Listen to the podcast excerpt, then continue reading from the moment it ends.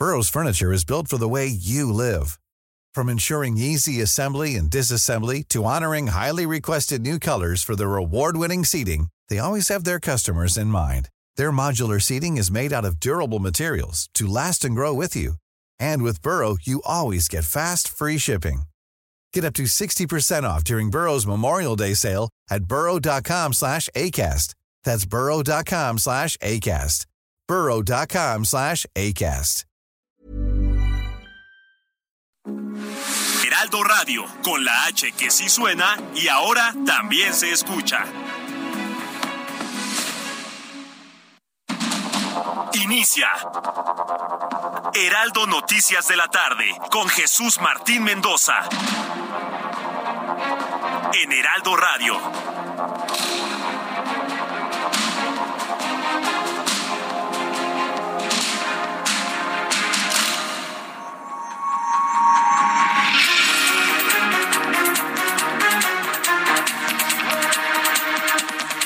Son las seis de la tarde en punto en el tiempo del centro de la República Mexicana. Señoras y señores, qué gusto que nos estén acompañando ya en esta tarde de miércoles, hoy que es 17 de agosto del año 2022. Le damos la más cordial bienvenida a este espacio de noticias aquí en las noticias de la tarde a través de la señal de Heraldo Radio. La frecuencia que usted sintoniza a través de su dispositivo móvil, en su automóvil, en el hogar, es el 98.5 de FM, eso aquí en el Valle de México. Pero también saludamos con muchísimo gusto a los que nos sintonizan a lo largo y ancho de la República Mexicana, de norte a sur, de sur a norte, a través de las diferentes frecuencias locales, a lo largo y ancho de la República Mexicana, allá en Guadalajara, en Tampico, este, en Oaxaca, en Tehuantepec. Muchos saludos y muchísimas gracias por estarnos sintonizando. También a los que lo hacen a través de nuestra cámara web y, y las diferentes frecuencias allá en Brownsville, por ejemplo, en Estados Unidos.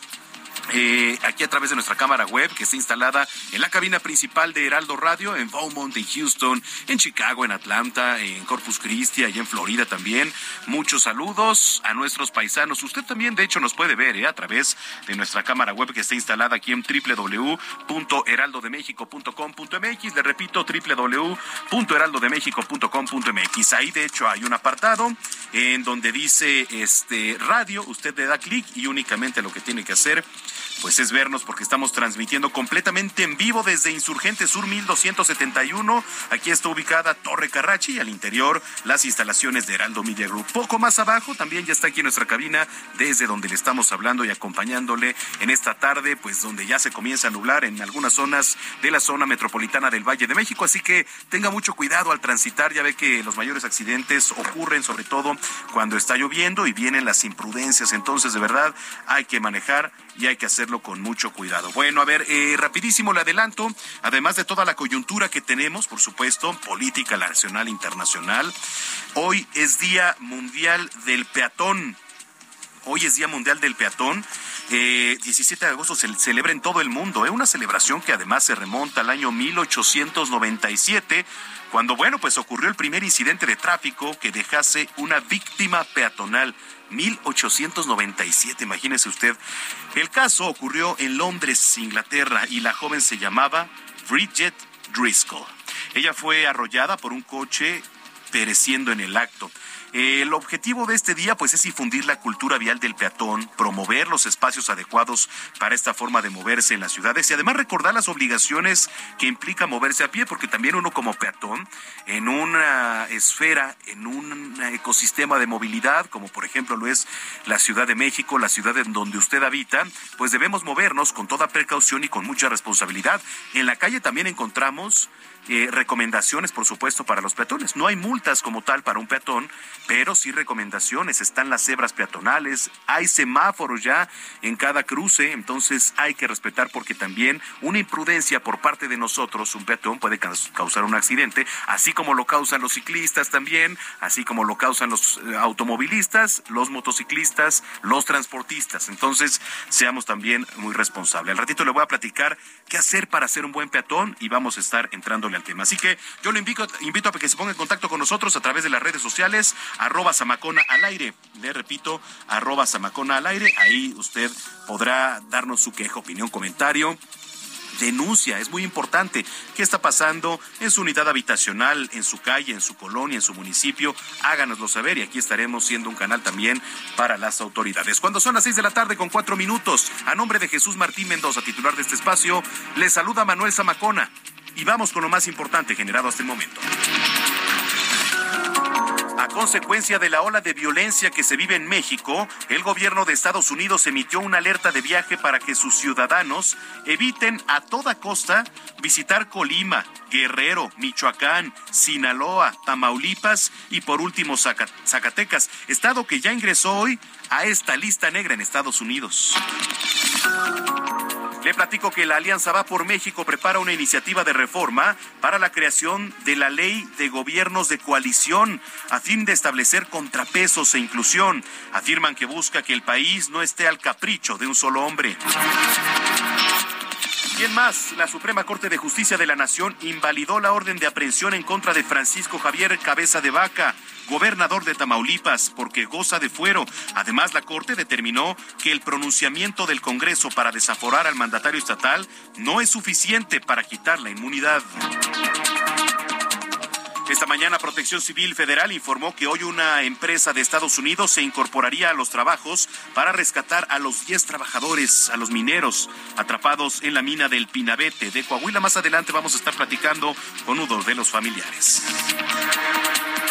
Mientras tanto, el senador eh, de Morena, Ricardo Velázquez, presentó una iniciativa de reforma laboral donde propone reducir la jornada de trabajo de 8 a 6 horas y que las vacaciones concedidas después del primer año de trabajo sean de 15 días. La jefa de gobierno de la capital, Claudia Sheinbaum, informó que elementos de la Secretaría de Seguridad y de la Fiscalía llevan a cabo cuatro operativos en inmuebles en el call center en donde se ofrecían préstamos por aplicación para después cobrar intereses excesivos y también extorsionar a quien no pagaba. Fernando Peiro, un empresario mexicano que se jactaba de tener una cercana amistad con el cardenal Norberto Rivera, es investigado en Estados Unidos por el FBI por el presunto lavado de dinero del narcotráfico. Oiga, en temas de tecnología, la compañía Apple realizará un evento de lanzamiento el próximo 7 de septiembre para presentar su nuevo dispositivo iPhone 14. Mire, la verdad es que por eso no me gusta comprar eh, el iPhone más reciente. Sí utilizo iPhone, sí, pero el más reciente, pues de verdad luego no tiene caso, porque el otro año que ya salió el otro y, nada más por una cuestión mínima, digo, a lo, más, a, lo mejor en el tema de la cámara, de las fotografías, si tienen mucho más, este, ¿cómo se llaman? Este, resolución, ¿no? Las cámaras o tiene alguno que otro atractivo, pero realmente no varía mucho del modelo anterior. Entonces, yo la verdad sí, sí me espero por lo menos con el celular y tratándose todavía de esta marca, de la manzanita, pues unos años por lo menos con un modelo anterior. Producto estrella, por supuesto, además de esta empresa que marca el inicio de una temporada de lanzamientos del resto de sus productos como el Apple Watch, Mac y también iPad. Vamos a dar un recorrido por las calles de la capital. Comienzo contigo, Javier Ruiz. Adelante, Javier. Hola, mi Manuel, ¿qué tal? Tenemos información ahora de la zona centro de la Ciudad de México. Un bloqueo exactamente en el eje 1 norte, llegando a la calle de Peralvillo. Están cerrando en este punto comerciantes. Proponen pues justamente a algunos operativos. Y es por ello se están cerrando pues prácticamente todo este punto, afectando ya a muchos de los habitantes pues de esta zona de la colonia Morelos. Hay cortes a la circulación desde el paseo de la Reforma y en dirección hacia el eje 1 Oriente de la Avenida Vidal y proceder. Solo algunas eh, motocicletas pues en el paso. Aunque de ello que recordar que desde hace unos meses pues ya también las autoridades pues, pudieron liberar de comerciantes pues esta zona de Tepito, colocaron vallas metálicas Así que poco a poco también pues ubicar ese punto y evitarlo, utilizar como alternativa el circuito interior para que les pueda llegar hacia el oriente de la Ciudad de México. En paseo de la reforma, en general presenta carga vehicular, pero el avance es constante una vez las insurgentes en dirección al eje 2 norte. De momento, Manuel, el reporte que tenemos. Bueno, pues ahí está la información. Te agradezco, Javier. Estamos atentos, hasta luego. Buena tarde. En otro punto, Daniel Magaña. Adelante, Daniel.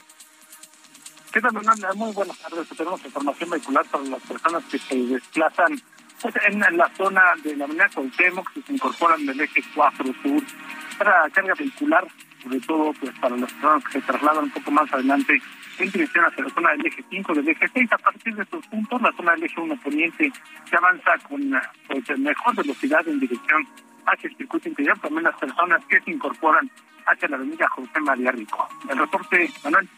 Muy buenas tardes. Gracias, buenas tardes, Daniel Magaña.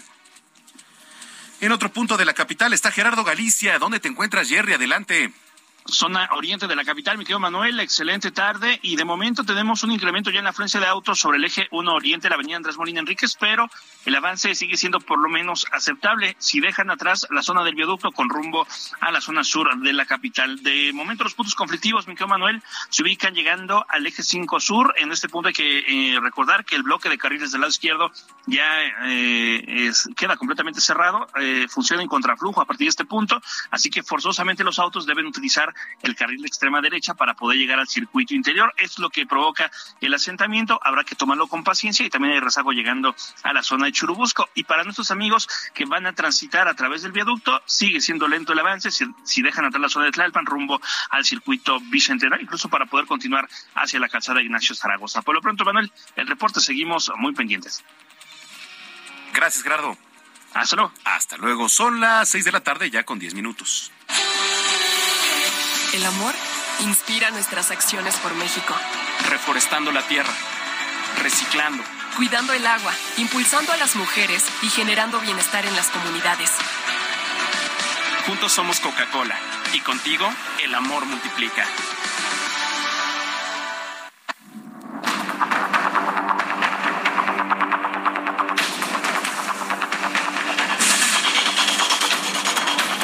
Rápidamente al pronóstico del tiempo, que también es noticia. Le informo que para esta tarde-noche, el monzón mexicano sobre el noroeste del país va a continuar interactuando con una baja presión que se va a ubicar entre Sonora y Chihuahua, ocasionando lluvias puntuales intensas en Sonora, Chihuahua, Durango y Sinaloa, así como lluvias puntuales fuertes en la península de Baja California.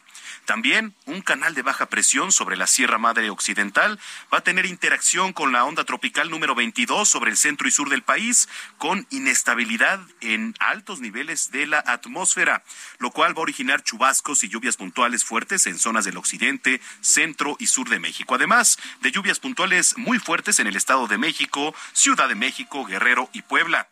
También por otra parte le platico un canal de baja presión sobre el sureste del territorio mexicano, la entrada de humedad del Golfo de México y Mar Caribe y una nueva onda tropical sobre la península de Yucatán van a ocasionar chubascos y lluvias puntuales fuertes en dichas regiones, además de lluvias muy fuertes en Quintana Roo.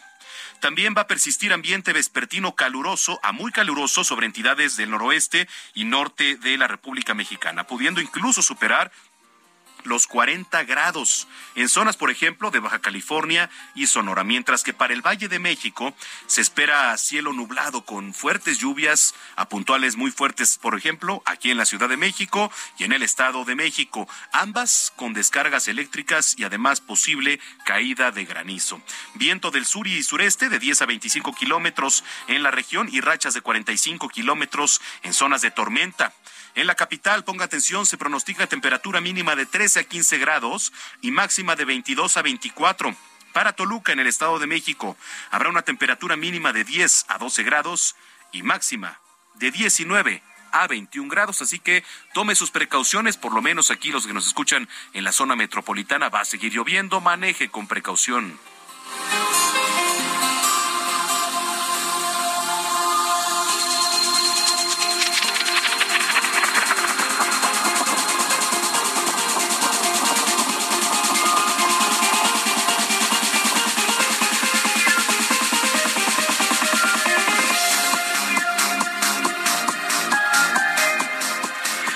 Son las seis de la tarde con trece minutos en el tiempo del centro. Oiga, efectivos.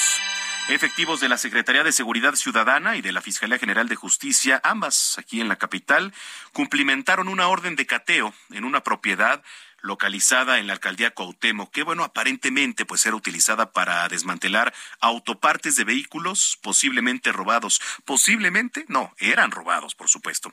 Simplemente que bueno, los términos eh, que mantienen las autoridades así deben ser.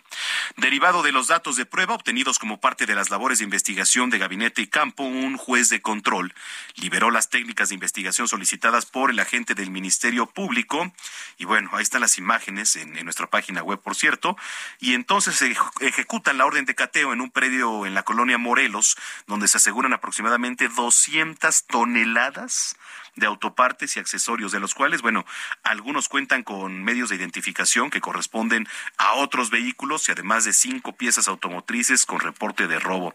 Imagínese usted, digo, ya el inmueble fue sellado, se encuentra bajo resguardo policial, pero 200 toneladas de autopartes. Así la situación aquí en la Ciudad de México. Que hablando de temas de la capital, la jefa de gobierno informó que elementos de la Secretaría de Seguridad Ciudadana realizaron cuatro operativos ahí en Paseo de la Reforma. Eh, ¿De qué se trata, Carlos Navarro, estos operativos? Cuéntanos, adelante, muy buena tarde. Buenas tardes, Manuel. Te saludo con gusto a ti y al auditorio y te comento que la Secretaría de Seguridad Ciudadana y la Fiscalía General de Justicia, ambas de la Ciudad de México, ejecutaron cuatro cateos múltiples en las alcaldías Cuauhtémoc Benito Juárez, en call centers relacionadas con apps de préstamo que buscan cobrar a través de presuntas extorsiones. A la par de que se realizaron esos trabajos, la jefa de gobierno Claudia Sheinbaum informó que habían recibido varias denuncias sobre estas aplicaciones que estaban operando de mala manera. Escuchemos. Que venían haciéndose un número muy, muy importante de denuncias de eh, aplicaciones digitales de préstamos que se comenzaron a convertir en extorsiones para mucha gente. Mucha gente con la necesidad de tener algún eh, apoyo económico o algún préstamo por la facilidad de estas aplicaciones, eh, solicitaba un préstamo y después le cobraban una cantidad de intereses eh, estratosféricos y utilizaban o utilizan extorsiones, amenazas a, a personas, principalmente a mujeres. De acuerdo con las indagatorias, este esquema lleva por nombre Montadeudas y se tiene conocimiento que era operado por personas de origen extranjero. Te comento, Manuel, que los inmuebles intervenidos se ubican en Tomás Alba Edison 176, Colonia San Rafael, Doctor Adult número 6 en Santa María la Ribera y Paseo de la Reforma 26 en el piso 27, Colonia Juárez, todos estos en la Cuauhtémoc. Mientras que el cuarto cateo se ejecutó en la calle de Morena 811, Colonia Narvarte Poniente, en la alcaldía Benito Juárez. Por último, te comento que desde octubre de 2021 la Secretaría de Seguridad Ciudadana había informado sobre denuncias que habían recibido sobre aplicaciones relacionadas con préstamos inmediatos. De este caso se detectaron al menos 80 aplicaciones y hoy ya se llevó a cabo este operativo en cuatro inmuebles donde hay detenidos, pero los detalles a conocer mañana por parte de la jefa de gobierno Claudia Sheinbaum y el secretario de Seguridad Ciudadana Omar García Carpus. Manuel, la información que te tengo. Bueno, pues ahí está importante esta detención porque, pues sí, efectivamente son aplicaciones abusivas, son delincuentes,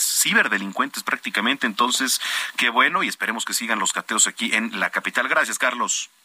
Hasta luego, buenas tardes. Muy buenas tardes. Oiga, eh, la, titular de la Secretaría de Seguridad y Protección Ciudadana, Rosa Isela Rodríguez, tuvo que ser trasladada en moto de la policía para posteriormente entrar a pasos apresuados, corriendo prácticamente ahí a Palacio Nacional para la reunión del Gabinete de Seguridad, que mire, eh, no es la primera vez que Rosa Isela Rodríguez se traslada en moto, ¿eh? Cuando fue funcionaria aquí en la Ciudad de México también ya ha tenido que trasladarse en moto pues para realizar diversos cabildeos, operativos, lo que, lo que usted quiera, pero sí ya se ha trasladado en moto. Entonces, eh, no es la primera vez, pero ahí estuvo Iván Saldaña que nos tiene el reporte. Adelante, Iván. Buenas tardes, Manuel, y a todo el auditorio. Sí, efectivamente, ya se le ha visto en otras ocasiones a Rosa Isela Rodríguez trasladarse en moto, llegar pues eh, a su destino así. Eh, nada más que en esta ocasión también se le vio corriendo Manuel cuando bajó de la motocicleta inmediatamente de casi de un de un salto se bajó incluso ella traía falda con con traje y pues así eh, bajó muy rápido la secretaria y se metió corriendo a Palacio Nacional fue alrededor de las fue a las 11:58 horas que llegó a donde despacha el presidente Andrés Manuel López Obrador y el subsecretario eh, de Seguridad Pública, Ricardo Mejía Verdeja, de hecho, confirmó que eh, fue eh, asistió al llamado del presidente escribió en su cuenta de Twitter siempre cumpliendo con su deber la secretaria respondiendo al llamado del presidente eh, esto pues citando el video que subimos la prensa en, en medios de comunicación y pues bueno no se conoce todavía los detalles de esta pues llamado urgente de Rosa Isela Palacio Nacional ella coordina por las mañanas de lunes a viernes la mesa de seguridad con el presidente López Obrador a las seis de la mañana. Entonces, pues al mediodía regresó y pues regresó de esta manera. Y pues nada más señalar que esta visita pues también se realiza eh, en medio de pues de que en las últimas dos semanas el gobierno federal se ha enfocado a atender los disturbios los asesinatos y hechos de violencia provocados por grupos criminales en estados como Jalisco, Guanajuato, Baja California, Michoacán y Chihuahua, eh, pues donde pues han sido al menos 36 personas detenidas, lo que se informó el pasado lunes en la conferencia del Gabinete de Seguridad, en la que también estuvo la secretaria eh, Rosa Isela Rodríguez Manuel. Parte de los detalles, lo que se conoce hasta el momento de esta visita urgente en motocicleta y corriendo de la secretaria de Seguridad Pública. Oye, que por cierto, este, en esta reunión de seguridad, pues también está el secretario de la Defensa, el subsecretario de Seguridad. ¿Quién más participa en esta reunión? ¿Se, se sabe, este, Iván?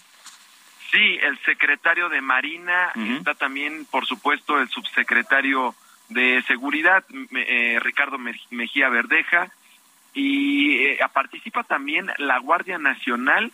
eh, son principalmente los actores centrales de este gabinete de seguridad. La semana pasada que tuvimos la oportunidad de entrar de manera inédita, que se abrió a la prensa a este ejercicio diario que encabeza el presidente López Obrador, estos eran los actores centrales que estaban en, en esta mesa con el presidente, revisando las cifras de homicidio, las de delitos que se cometen a diario y pues también planeando nuevas estrategias en contra del crimen, es lo que se revisa a diario, eh, Manuel. Bueno, gracias por la información, Iván.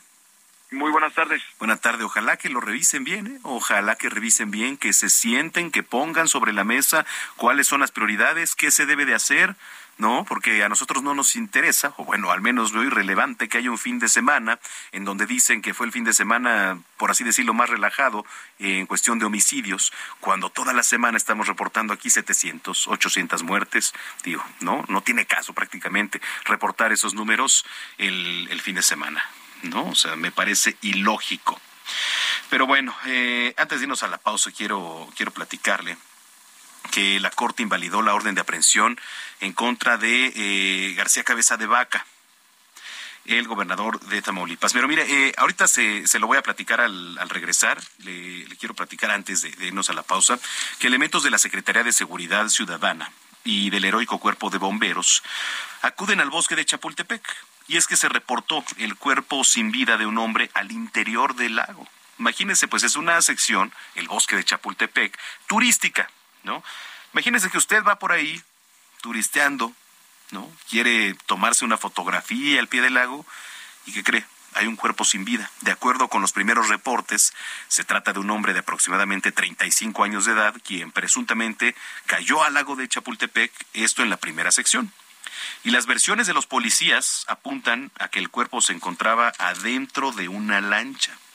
Alrededor de las 10 de la mañana, una persona que se encontraba haciendo ejercicio, imagínese, usted va, quiere tomar aire fresco ahí en el bosque de Chapultepec, de repente voltea y hay un cadáver. Y al llegar los paramédicos valoran al hombre, quien obviamente ya no contaba con signos vitales, y el diagnóstico fue ahogamiento por sumersión. En consecuencia, pues se registró una movilización de servicios de emergencia ahí en Paso de la Reforma y Grutas. Y este, y bueno, pues llegaron los bomberos, etcétera. El cuerpo ya fue recuperado de acuerdo a la policía. Se resguardó en la zona y eh, bueno, pues mañana, mañana vamos a ver qué, qué es lo que informan permanece en calidad de desconocido. Los, peritos están realizando o realizaron más bien el levantamiento del cuerpo y la Fiscalía General de Justicia tendrá o ya abrió una, una carpeta de investigación. Pero así las cosas, ¿eh? Esto transitando apenas aquí en pleno paseo de la reforma y bueno, eh, ya más al interior, aquí en el bosque de Chapultepec.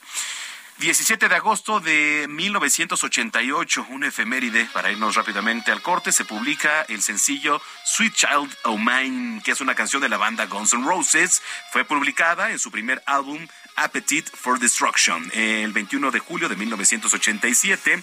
Es la novena canción en el álbum y el tercer sencillo. Fue el primero y único sencillo de Guns N' Roses en alcanzar el número uno del Billboard Hot número 100, el cual permaneció durante dos semanas en verano de 1988. Con esto vamos a una pausa. Regresamos con más aquí a las noticias de la tarde.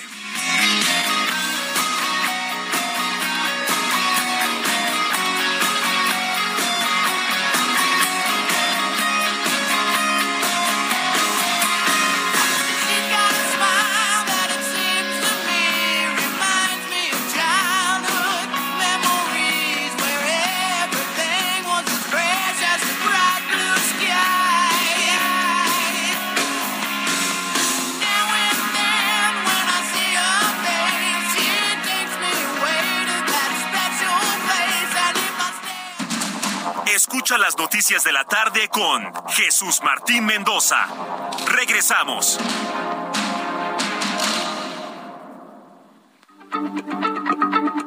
Heraldo Radio, la H se lee, se comparte, se ve y ahora también se escucha.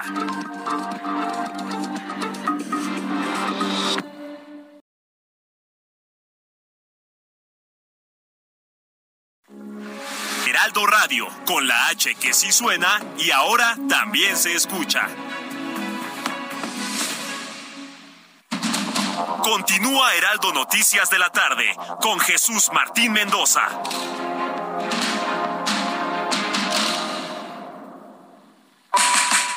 Sé parte de la fiesta del mueble y la decoración en Expo Mueble Internacional, la feria líder en América Latina. Recorre sus 60.000 metros cuadrados y encuentra la más alta calidad, variedad, diseño inmobiliario para hogar, jardín, hotel, restaurantes, para todos. La cita es del 17 al 20 de agosto en Expo Guadalajara.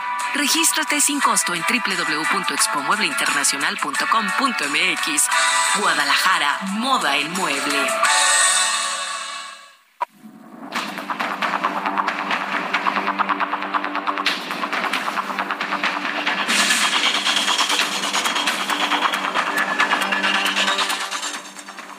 Son las seis de la tarde con 31 minutos en el tiempo del centro del país. Muchas gracias por continuar con nosotros aquí a través de la señal de Heraldo Radio. Oiga, le platico, la Coordinadora Nacional de Protección Civil, eh, en voz de su titular, Laura Velázquez, informó que ya se contactó con una empresa alemana para que valide que las acciones para rescatar a los 10 mineros, a los 10 trabajadores atrapados ahí en la mina El Pinabete de Coahuila, pues son las correctas. Esta mañana dijo que una empresa de Estados Unidos se incorporaría a los trabajos de rescate en la mina. Estas fueron partes de sus palabras. Por parte de la Secretaría de Relaciones Exteriores, establecimos contacto con dos compañías, una de Alemania y otra de Estados Unidos, con la idea de que puedan validar todas las acciones que hemos realizado. Es decir, señor presidente, estamos eh, atendiendo una solicitud de los propios eh, familias de, los mineros. Eh, sin embargo, nosotros creemos que es muy importante tener una segunda opinión. para nosotros es fundamental que validen que las todas las determinaciones que han tomado este equipo de especialistas de ingeniería son las correctas y que vamos por muy buen camino. Eh, vamos a hacer contacto con nuestro compañero corresponsal Alejandro Montenegro, que se encuentra justo allá en Coahuila. Eh, ¿Cuál es la información, la actualización, Alejandro? Gusto saludarte. Buena tarde. ¿Qué tal, Manuel? Muy buena tarde. Te saludo con mucho gusto desde Coahuila. Bueno, pues hoy que se cumplen dos, eh, ya dos semanas de que estos 10 mineros están atrapados en la mina El Pinabete en Sabinas, bueno, pues cada vez el, el ambiente que se, que se percibe entre los familiares, pues es de más desesperanza. Y es que bueno pues hay que recordar que este fin de semana se registró pues una entrada abrupta de agua en la mina que complicó eh, todas estas tareas de rescate. Los niveles de agua actualmente de acuerdo con el último reporte de este día bueno pues están incluso por encima eh, de lo que se tenía cuando inició o cuando se dio la inundación. Son más de 36 metros en promedio cada pozo que tienen eh, pues de este nivel de agua. Y eso bueno pues ha dificultado las tareas. Se espera que esta tarde lleguen ya especialistas de una empresa de Estados Unidos que bueno, pues van a evaluar precisamente la estrategia que se está eh, replanteando, que se replanteó esta semana, que va a ser la inyección de cemento precisamente a estos pozos para que se evite que se siga filtrando el agua. Y bueno, pues hay que esperar Vamos a ver cuál es la opinión de estos expertos que vienen del extranjero. También ya se hizo contacto eh, con el embajador de Alemania, precisamente también para tener opinión de expertos de ese país. Y bueno, pues a ver si van a avalar esta estrategia o si existe la posibilidad de que eh, pues consideren una cosa diferente. Eh, se espera que en las próximas horas se dé ya información sobre la llegada de esta empresa, primero la estadounidense, que va a emitir una opinión precisamente sobre esta estrategia que se está llevando a cabo ahora, Manuel. Sí, efectivamente. ¿Has, ¿Has, podido platicar con alguno de los familiares, con gente cercana, con las personas que están ahí? Digo, sabemos y por, por las imágenes, por los propios testimonios de las familias, pues lo lógico, ¿no? Que están en desesperación, no saben qué está pasando allá abajo con sus familiares. Este, ¿Has podido platicar con alguien? Sí, Manuel, fíjate que la, la, eh, la opinión generalizada de los familiares es que se tardaron mucho en pedir la, la opinión de expertos internacionales. Ellos incluso el sábado dieron una rueda de prensa y ellos ahí fue cuando exigieron que, que exigían que se pidiera ayuda internacional, que era algo que se debía hacer desde un principio y no después de dos semanas de que ya llevan atrapados estos trabajadores. Eh, ellos consideraban que debería de haberse pedido esta ayuda internacional desde el primer momento y bueno, pues ahora que lo hacen dos semanas después, eh, cada vez es menos la esperanza, cada vez hay menos familiares en el campamento que se instaló ahí eh, afuera de la mina y bueno, pues ellos saben que eh, a estas alturas ya es muy difícil o son pocas las probabilidades de que los trabajadores sean encontrados con vida, así que bueno, pues eh, ahora mantener esta esperanza, eh, lo que se ha dicho en estas últimas semanas de, eh, de, la, de, la posibilidad de que hayan podido resguardarse en un lugar dentro de la mina, sin embargo, ellos están conscientes de que es complicado. Alejandro, muchas gracias por la información. Muy buenas tardes, Manuel. Buenas tardes. en la línea telefónica Saludo con gusto a la señora Mónica Lisset Amaya. Ella es esposa de José Luis Mireles, que es uno de los mineros atrapados ahí. Eh, gracias por tomarnos la comunicación, señora Mónica. Sí, buenas tardes, ya nada. Eh, bueno, eh, antes que nada, bueno, pues un abrazo muy solidario, sabemos por lo que están pasando. de parte de aquí, pues estamos con ustedes. ¿Qué es lo que les han dicho las autoridades? ¿Cuál es la actualización hasta el momento, señora Mónica? Pues viene ayuda de Estados Unidos. Eh, nos informaron en la mañana que llegaban hoy por la tarde para venir a, supervisar este, lo que van a inyectar, el cemento, y luego se van a poner en contacto con otro país para que vengan también en apoyo. ¿Cuántos días lleva usted ahí, este, en cerca del lugar de los hechos, señora Mónica? Pues ya hoy 15 días, desde el primer día ahí estoy, ahí está, hemos estado. Eh, han estado platicando, por supuesto, con, familiares de, de, los otros trabajadores, de los otros mineros. ¿Qué les dicen? Eh, ¿Se han acercado a las autoridades? ¿Las propias autoridades se acercan con ustedes, eh, siquiera para darles algunas palabras de aliento, para proporcionarles ayuda mientras están ahí, señora? Sí, pues la verdad tenemos toda la atención, hay de todo, hay psicóloga, hay toda la atención. Mm, sí, ok. Eh, platíquenos eh, un, poquito acerca de, José Luis. ¿Cuál, era, cuál era la, la, tarea que desempeña ahí dentro de la mina, por favor? Él era tumbador. O sea, él le tumba con la pistola en carbón. Ok. Este, ¿cómo se enteró usted de esta tragedia? No, pues yo estaba esperándolo, haciéndole la comida este día, cuando de repente llega su cuñada y me avisa que hubo un accidente en, en los pozos donde andaba él. Pero como había una semana antes andaba en otros pozos, él ahí apenas tenía su segundo día, le decía yo, no es cierto, él o sea, él ya cambió de trabajo, él anda con Choco. Y yo tenía la esperanza de que fuera sido en el pozo anterior en el que andaba él trabajando. Y no me decían ellas desesperadas por eso. Y en los pozos de Choco, es ahí donde anda ahorita. Y pues ya entonces yo me asusté y pues me fui. Lo primero que hice pues fue agarrar la camioneta e irme. Y fui la primera que llegué allí al portón donde, donde ocurrió eso. ¿Usted tiene hijos, señora Mónica? Sí, tengo tres. ¿De qué edades? De 12 y 13 y el niño chiquito de 3 años. Eh, supongo que, bueno, los dos que ya están un poco más grandes se enteran de la situación. ¿Cómo lo ha sobrellevado con ellos? No, pues he tratado de, pues, mantenerlos en fe también de que él va a regresar con nosotros.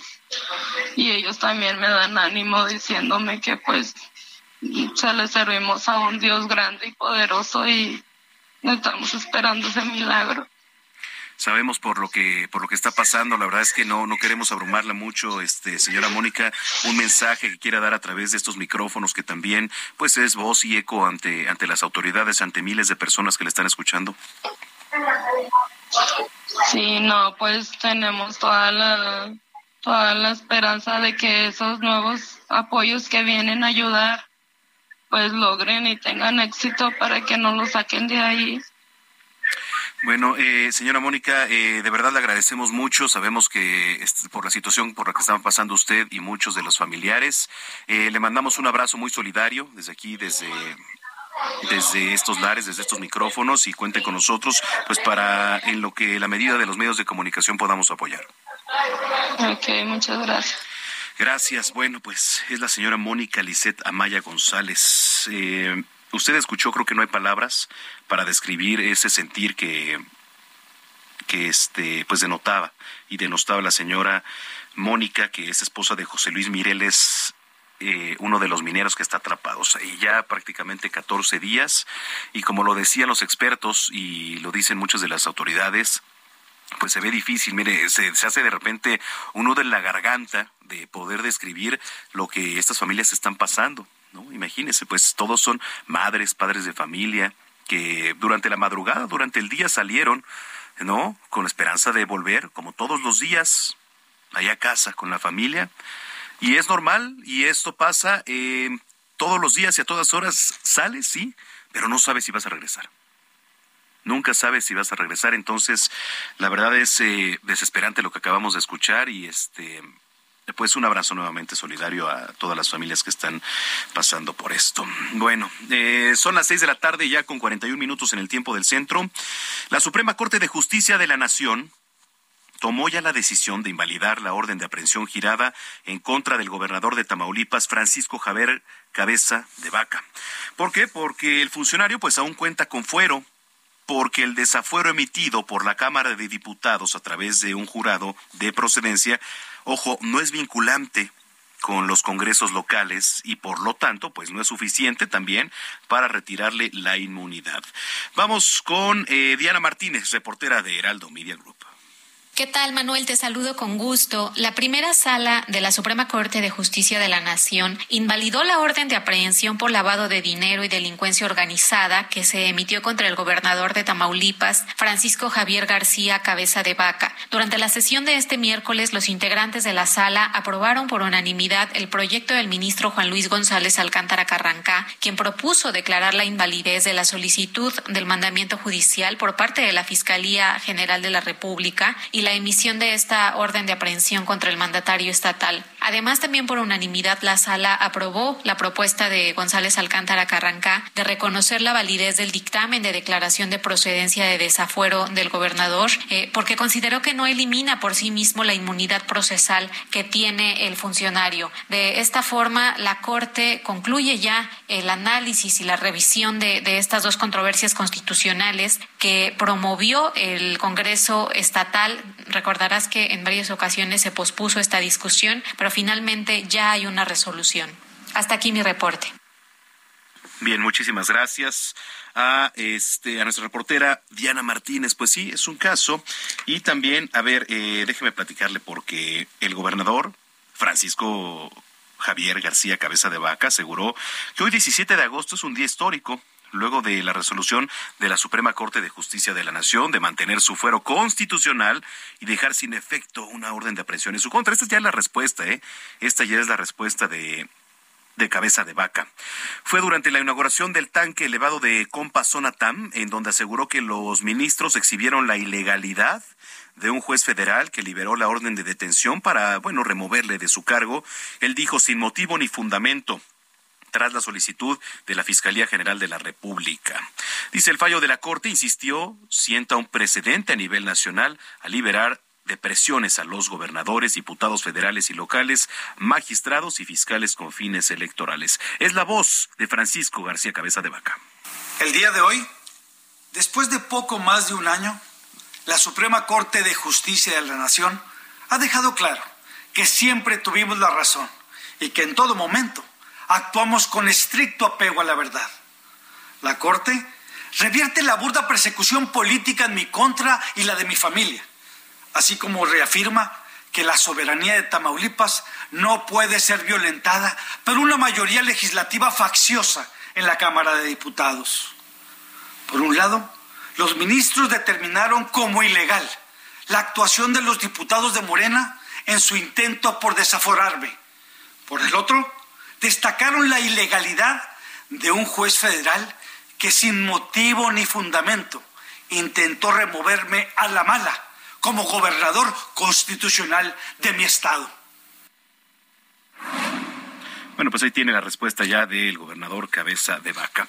En más temas políticos, la Alianza Va por México alista una iniciativa de reforma para la creación de la ley de gobiernos de coalición. Esto, bueno, pues a fin de establecer algunos contrapesos e inclusión. En conferencia conjunta, los presidentes nacionales del PAN, Marco Cortés, del PRI, Alejandro Moreno, el bueno, vapuleado ahora Alejandro Moreno y del PRD, Jesús Zambrano, junto con los coordinadores de, las bancadas en la Cámara de Diputados y en el Senado, Jorge Romero. Estaba por ahí Julián Rementería, Rubén Moreira, en fin, bastantes legisladores eh, detallaron cómo van a arrancar con estos foros. Eh, vamos a tener la voz de Alejandro Moreno el dirigente nacional del PRI ahorita para, bueno, pues ver qué es lo que viene ahora con esta alianza. Digo, ya la teníamos en mente y sobre todo ya se visualizaba, ¿eh? sobre todo por lo que viene, para arropar de cierta manera también a Alejandro Moreno, ¿no?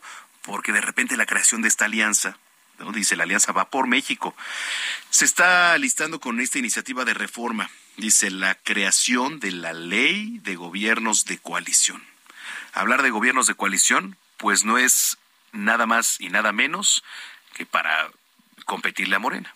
No, evidentemente. Elia Castillo, adelante con la información, adelante.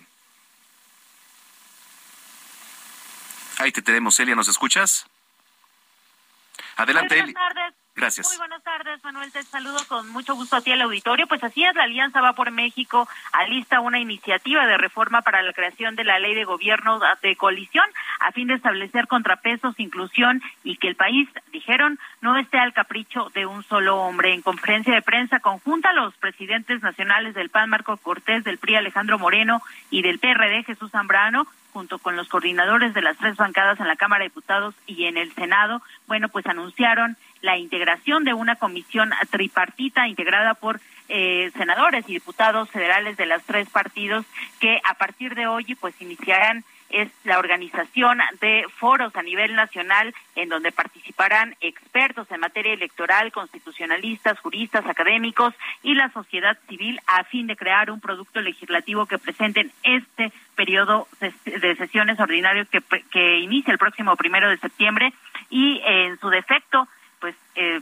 si no se aprueba este periodo lo puedan presentar la próxima legislatura en donde aseguraron pues le quitarán la mayoría a Morena y aliados eh, pues en este en esta conferencia de prensa sin duda uno de la de las preguntas obligadas para el PRI fue esta solicitud de juicio de procedencia que presentó el día de ayer el, el, fiscal de Campeche, Renato Sales, en contra del dirigente nacional del PRI, Alejandro Moreno, por enriquecimiento ilícito. Bueno, pues los tres eh, presidentes nacionales de los partidos, así como los coordinadores, cerraron filas con Alejandro Moreno, señalan que está respaldado por la coalición Va por México, que la coalición se mantiene firme. Y bueno, el coordinador de la bancada priista, Rubén Moreira, se señaló que con esta conferencia inusual, esta conferencia de prensa inusual que dio ayer el presidente de la Cámara de, Diputados, Sergio Gutiérrez Luna, y el fiscal de Campeche, Renato Sales, se violó el debido proceso. Así que por ahí eh, pues irá la, defensa legal de Alejandro Moreno, toda vez que, bueno, eh, como ayer ya les señalaba, eh, fue pues inusual, por así decirlo, que el presidente de la Cámara de Diputados diera una conferencia de prensa para anunciar la solicitud de este juicio de procedencia, que se dieran detalles del mismo y bueno, pues esto fue lo que dijo Rubén Moreira del presidente de la Cámara de Diputados. Escuchemos. Pasó de aficionado al fútbol a matraquero. Y si ustedes ven la legislación correspondiente, es muy claro lo que dice. Cualquier iniciativa de ese tipo llega a la Secretaría General. ¿Y por qué? Porque ahí se debe de guardar en secrecía para continuar el trámite correspondiente. Y estos dos tipos, de cuidado por cierto, violaron la ley y generaron pues, un espectáculo, que eso fue lo que hicieron. Pero además pues rompieron con el debido proceso. Por lo que yo creo que ahí se responde todo. ¿Qué les quiero decir?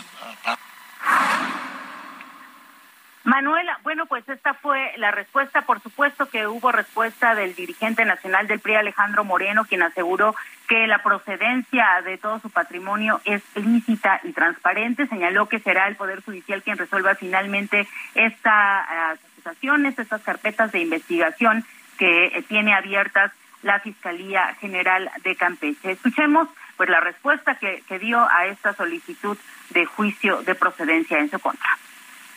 Y que le quede claro al gobierno de Morena y al presidente de la República. La coalición va por México, no la va a dividir. Aquí estamos juntos porque vamos a defender a México y así lo hemos dicho. Lo hemos dicho con claridad. Primero nos van a tener que matar antes de callarnos. No nos van a callar. Vamos a levantar la voz. Vamos a señalar lo que hoy ocurre en el país, no solo aquí, sino a nivel internacional. Manuel, finalmente los presidentes de los tres partidos, así como los coordinadores, reiteraron que a pesar de la intimidación y del acoso del gobierno federal, no van a aprobar las reformas constitucionales que busca el presidente Andrés Manuel López Obrador, que es la reforma electoral y la reforma de la Guardia Nacional. Este es el reporte que te tengo. Muchísimas gracias por el reporte, Elia. Muy buena tarde. Muy buena tarde. Oiga, la Secretaría de la Defensa Nacional eh, hizo del conocimiento que el Ejército Mexicano, en coordinación con la Fiscalía General del Estado de Baja California y la Secretaría de Seguridad Pública de Sinaloa, en el marco de la Estrategia Nacional de Seguridad Pública, el 15 de agosto de 2022, o sea, hace un par de días, realizaron la detención de siete personas presuntamente relacionadas con hechos delictivos registrados el 12 de agosto allá justo en Baja California. Y entonces, como resultado del seguimiento de las actividades delictivas relacionadas con quema de vehículos, bloqueos registrados ahí en Tijuana, en Tecate, en Mexicali, en Ensenada, en Rosarito, mediante trabajos de inteligencia para, bueno, pues eh, detectar integrantes de organizaciones criminales con presencia en el país, ya se logró identificar ahí en Culiacán, Sinaloa, a una célula responsable de estos hechos que además son deplorables, de verdad, cometidos en prejuicio de las actividades cotidianas de la población ahí en el estado de Baja California. Entonces, bueno, pues esto es lo que se da a conocer. Se logra, se logra, ubicar en dos domicilios diferentes a un grupo de personas, por lo que la fuerza conjunta se trasladó a estos lugares, deteniendo en flagrancia delictiva Ahí le va. A siete individuos en posesión de 900 gramos de posible metanfetamina, dos armas de uso exclusivo de las Fuerzas Armadas, tres vehículos de diverso numerario. Entonces, bueno, esto fue lo que hallaron, ¿no? Eh, no se realizó afortunadamente ningún disparo todo lo que dicen es con estricto apego al Estado de Derecho y bueno, pues así, así justamente fue cómo se eh, llevó a cabo este operativo por parte de las Fuerzas Armadas. Oigan, antes de irnos a la pausa, le platicaba al inicio de este espacio que hoy es Día Mundial, Día Internacional del Peatón. A ver, ¿qué debemos hacer para ser un buen peatón? ¿no? Así como los conductores de los vehículos tienen reglas a la hora de transitar por la vía pública, los motociclistas tienen reglas, los ciclistas tienen recomendaciones y reglas también, por supuesto. Eh, nosotros como peatones tenemos recomendaciones. ¿no? que debemos seguir razonablemente si no deseamos sufrir algún accidente. Uno de ellos, cruzar siempre por el paso de peatones. Mire, eh, de repente muchos lo hacemos cuando vemos que está el tráfico pues bastante lento o vemos parado de plano en la circulación, pues nos atravesamos o como normalmente le llamamos carrileamos, ¿no? Nos atravesamos por donde sea. Y eso suele pasar mucho, por ejemplo, aquí en Avenida de los Insurgentes, ¿eh? Nos cruzamos en medio de la calle, esperamos nada más a que el Metrobús no venga y listo, por ahí nos cruzamos. ¿Debería de ser así? No deberíamos ir hasta la esquina. Y sabemos que a veces pues las esquinas son largas, ¿no? Las cuadras son bastante largas y por eso nos cruzamos a mitad de la calle. Pero bueno, hay que respetar el semáforo peatonal porque muchas personas que transitan a pie suelen pues divisar principalmente el semáforo de los vehículos, ¿no? A pesar de que sí existen en la mayoría de los cruces semáforo para peatones. Siempre debe de estar atento a esta herramienta, ¿eh? Siempre debe mirar a ambos lados también antes de cruzar la calle, cosa que no hacemos muchos. ¿Por qué? Por venir escuchando música, por venir clavados en el celular. No volteamos. Volteamos a lo mejor para un lado, pero resulta que la calle es doble sentido y entonces es ahí donde se dan los accidentes. Porque mire, ¿qué cree? Y pasa. También el que viene manejando va respondiendo el mensaje, no ve que el que viene caminando también viene respondiendo un mensaje y entonces ambos ya no se dieron cuenta y ¿qué cree? Se hace el impacto. ¿no? Hay que usar la pasarela o, lo que se le llama el puente peatonal, pero ya, eso se lo voy a platicar regresando. Vamos a una pausa, regresamos a la segunda hora de información, a las noticias de la tarde.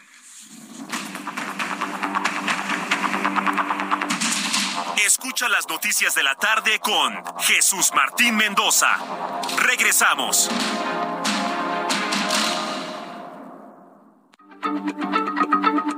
Heraldo Radio, la H se lee, se comparte, se ve y ahora también se escucha.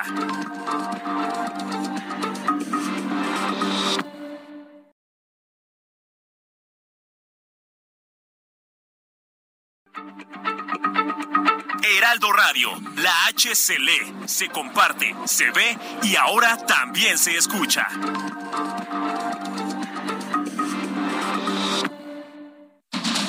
Continúa Heraldo Noticias de la tarde con Jesús Martín Mendoza.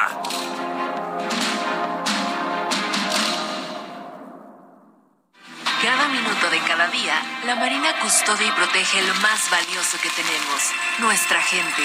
Con el Plan Marina, trabajamos sin cesar en la prevención, auxilio y recuperación en caso de emergencias o desastres naturales y ambientales Así, cuidamos tu bienestar y la riqueza de nuestros mares y costas para conservar el presente y el futuro de México.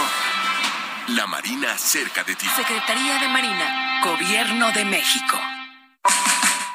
Sé parte de la fiesta del mueble y la decoración en Expo Mueble Internacional, la feria líder en América Latina. Recorre sus 60.000 metros cuadrados y encuentra la más alta calidad, variedad, diseño inmobiliario para hogar, jardín, hotel, restaurantes, para todos. La cita es del 17 al 20 de agosto en Expo Guadalajara. Regístrate sin costo en www.expomuebleinternacional.com.mx. Guadalajara, moda el mueble.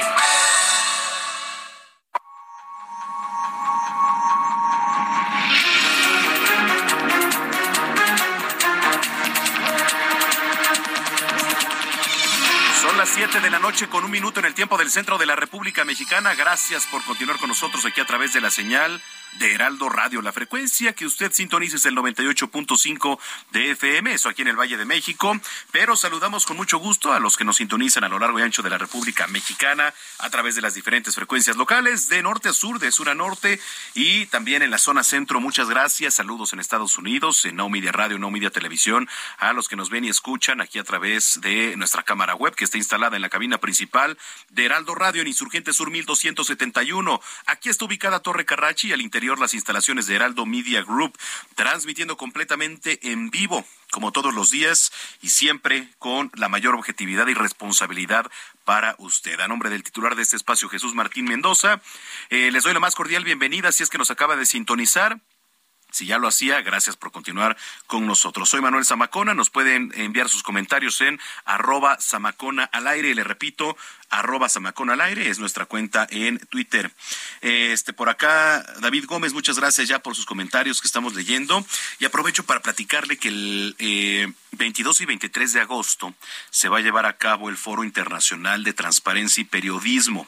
22 y 23 de agosto de este año, en el cual voy a tener la oportunidad y el gusto de estar participando eh, en este foro internacional, el día 23 de agosto, 10 de la mañana, ahí en el Museo Memoria y Tolerancia, con una plática acerca de diversos temas en materia de periodismo, que ya le voy a detallar un poco más adelante y agradezco mucho a Info Ciudad de México por la invitación, de verdad. Es muy necesario estas pláticas para ampliar todo el panorama de lo que estamos viviendo en materia cibernética, tecnológica, eh, cómo ha ayudado y perjudicado sobre todo también al periodismo. Bueno, oiga, quiero platicarle que como parte pues de la reactivación económica aquí en la Ciudad de México, el gobierno capitalino a través de la Secretaría de Turismo y también la Confederación Patronal de la República Mexicana, que es la Coparmex, presentaron la campaña Impulsa Turismo Ciudad de México, que bueno, tiene el objetivo de atraer anualmente 100 mil nuevos visitantes.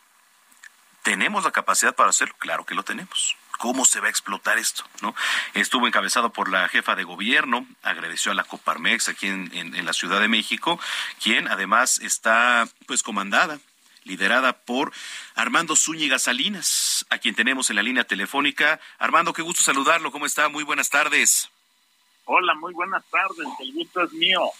Gracias, Armando Zúñiga, presidente de Coparmex. A ver, eh, platícanos un poquito de lo que fue lanzado esta mañana, esta campaña para impulsar el turismo aquí en la Ciudad de México, presidente. Sí, claro, muchas gracias por el espacio.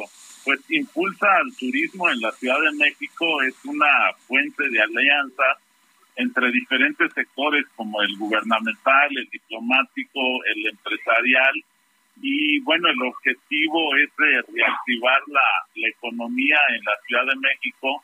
El turismo es un sector eh, pues muy importante e indispensable para el desarrollo social y para la recuperación de la economía.